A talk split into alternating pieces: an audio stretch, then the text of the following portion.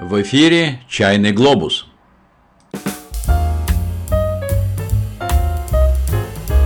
Путешествие за чайным столом с Владимиром Панковым.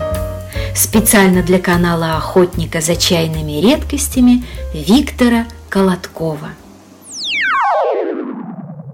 Новый год, Рождество, святые всеми любимые дни. Именины сердца, где среди прочих важных традиций свое место занимает крепкий, согревающий душу чай. Именно поэтому мы решили посвятить этот специальный выпуск «Чайного глобуса» Новому году и Рождеству. Усаживайтесь поудобнее, зовите друзей и приготовьтесь к романтическому путешествию в наше новогоднее и рождественское прошлое. Добро пожаловать в путешествие в милое, родное и не такое уж далекое прошлое, в котором еще молоды наши дорогие прабабушки и прадедушки, а в сундуках со старыми игрушками хранится уют семейного праздника, аромат свежеиспеченных плюшек, скрип полозьев от саней и много-много заливистого счастливого смеха. Зимние праздники в России всегда таили в себе волшебство. А сколько мы их помним? Новый год, Рождество, долгие веселые святки и крещение. Особенно волшебной всегда была ночь перед Рождеством. В сочельник на улицах немноголюдно. Все замерло в ожидании чуда. Редкий прохожий на улице остановится и долго всматривается в темнеющее небо, пытаясь обнаружить на нем первую звезду. С ее появлением начинался праздник – и следовали затем полной фантастичности вечера святых дней, посвященных воспоминаниям о рождении и крещении Спасителя, святок. На этом сделаем короткую остановку и прослушаем вот это.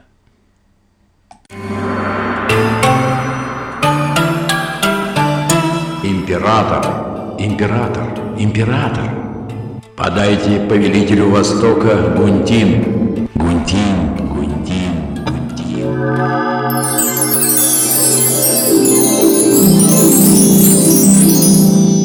о пуэрах, предназначенных для подношения императору. Во второй лунный месяц собирает чайные бутоны, очень нежные и белые. Их называют маудзянь и подносит императору. И только после этого подношения разрешается делать чай для продажи в народе.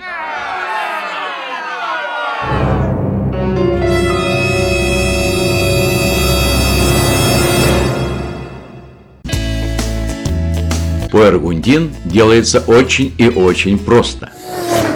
Надо выбрать правильный день, правильное время дня, лучшую чайную гору, хороший чайный куст или дерево, здоровые чайные ветви.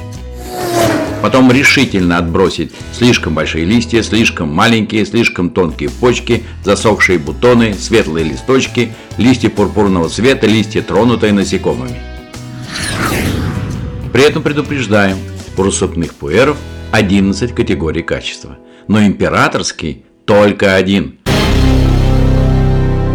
Императорский, дворцовый, великолепный. Остальные для неразборчивых и неосведомленных.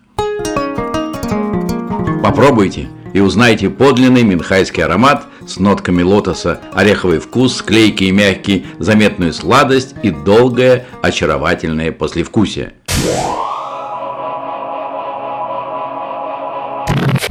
Император, император, император. Подайте повелителю Востока Гунтин. Это было когда-то. Теперь императорский Гунтин – это подношение вам. Чай Пуэр Шу Гунтин рассыпной, год 2017 из чайной коллекции Виктора Колоткова. Купить этот чай вы можете на сайте ipuer.ru или пройдя по ссылке, указанной в описании к этому выпуску. Правильный чай в правильной компании. ipuer.ru А теперь снова продолжим наше путешествие в прошлое.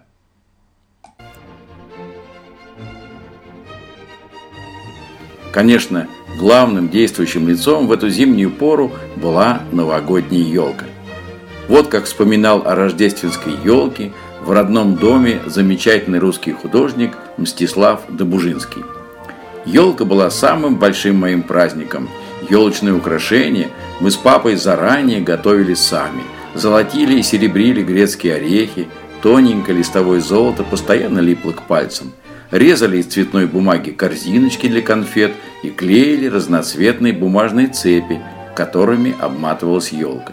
На ее ветках вешались золотые хлопушки с кружевными бумажными манжетами и с сюрпризом внутри. Румяные яблочки, мятные и вяземские пряники, подвешенные на нитках, а в бонбоньерках шоколадные пуговки, обсыпанные розовыми и белыми сахарными крупинками. До чего все это было вкусно именно на рождественской елке. Парафиновые разноцветные свечи на елке зажигались, одна вслед за другой огоньком, бегущим по пороховой нитке.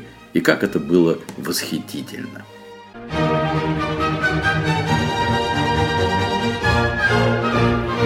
Подарки всегда клались под елку, а утреннее пробуждение после рождественской ночи вызывало детский восторг. Дом просыпался от криков и топота детских босых ног, стремящихся из детской в гостиную. Подарки, угощения не доставались легко. Обязательным было поздравление родителей в стихах, и только после поздравления вручались заслуженные подарки. В первый вечер Рождества принято было принимать гостей с детьми и отправляться с детьми в гости. И снова зажигалась елка, хлопались хлопушки, из которых извлекались бумажные шапочки разных фасонов, которые дети надевали на себя и в них водили хоровод вокруг елки, пели хороводные песни.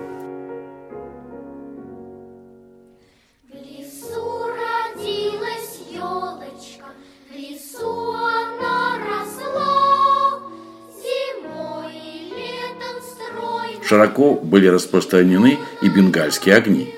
А вот традиционным блюдом на Рождестве был рождественский гусь.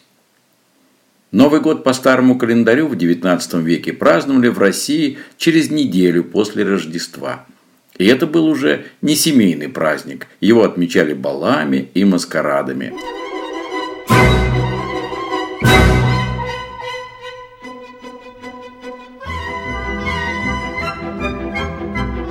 Залах танцевали кадриль, вальсы, мазурки.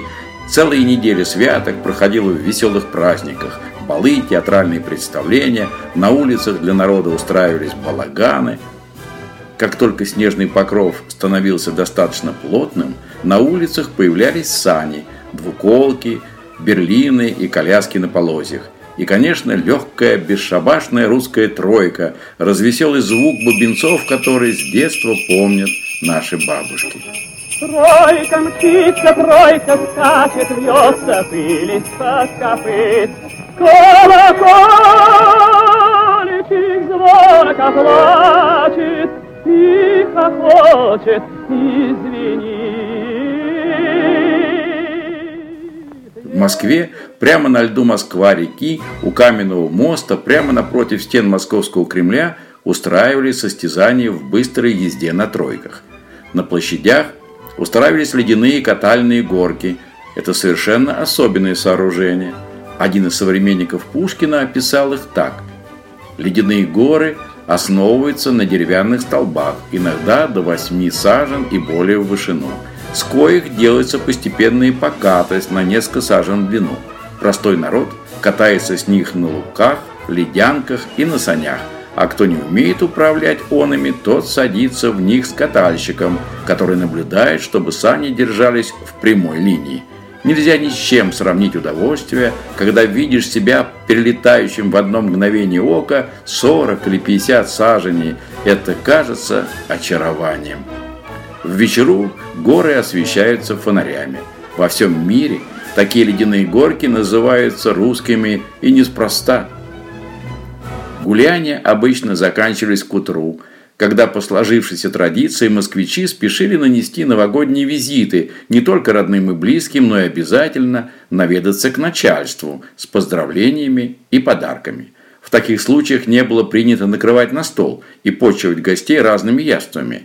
Обычно подавали чай с чем-нибудь сладким. Выше всех наслаждений зимы было катание на катках. Здесь заводились новые друзья, создавались семьи, заключались выгодные сделки. Несколько раз в год на катках проводились великосветские балы и знатные приемы. Наконец, на льду можно было запросто встретить царя и его приближенных. Князь Мещерский, сам любитель катания на коньках, писал Стариками, старухами, зрелыми и незрелыми овладела лихорадочная страсть покупать коньки, надевать их, падать раз двадцать в минуту, Нашлись люди, которые по утрам после чая или кофе вместо чтения газет или служебных занятий надевали коньки и летали по всем комнатам под предлогом приготовления к катаниям. Новый год и Рождество отмечались традиционной елкой на катке. Она освещалась сотнями электрических огней. На балах публику развлекали оркестры, исполнявшие классические и народные произведения –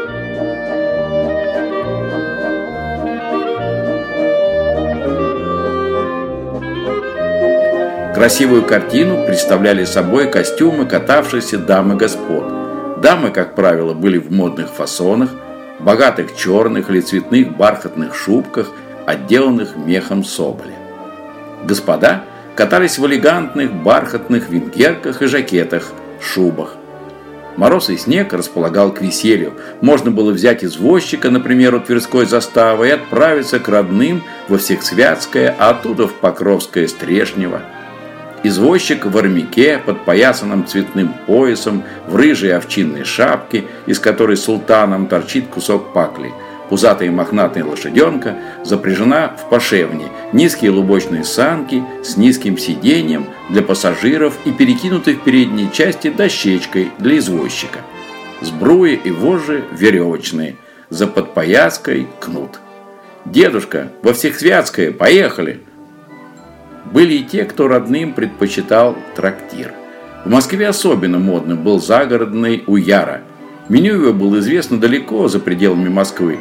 Порция холодной белуги или осетрины с хреном, икра, две тарелки ракового супа, селянки рыбной или селянки из почек с двумя растягаями, а потом жареный поросенок, телятина или рыбная, смотря по сезону.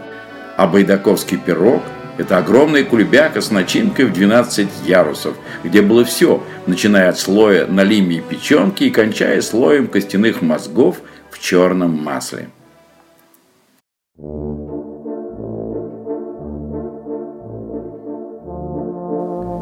Красиво и богата Россия. Богата традициями, укладом, богата праздниками и большими семьями. Она жива в нас – пока мы ее помним, сегодняшнюю и вчерашнюю. Мы вспомним об этом, когда перед нами предметы старины, настоящие, хранящие тепло того времени, начала 20 века. Вот пара застыла, они на коньках, а впереди чудный вечер. Вот ель, украшенная старинными игрушками, ждет торжества и криков малышни, которые радуются подаркам. Кому-то достанется лошадка-качалка, и какой-то маленький мальчик, может быть, ваш прадедушка, поскачет на ней с игрушечной деревянной саблей.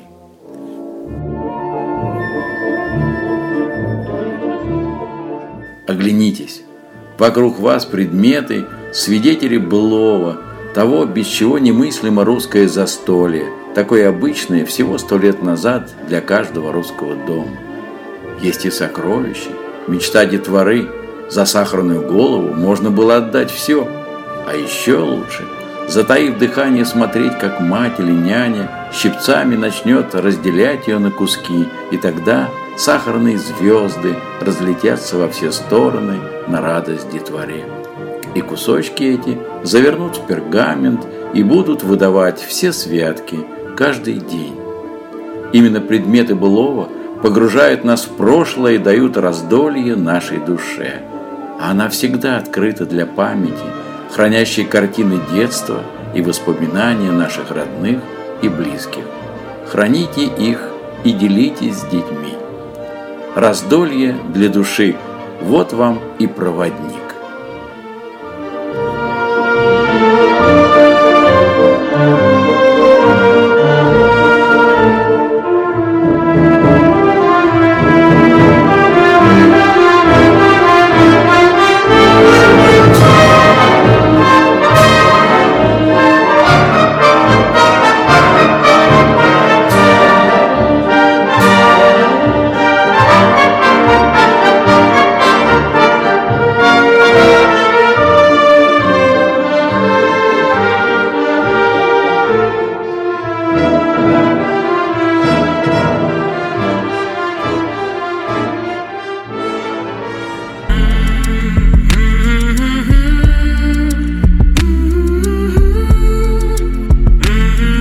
Вы слушали «Чайный глобус». Его вел Владимир Панков специально для канала «Охотника за чайными редкостями» Виктора Колоткова. До встречи на чайных материках.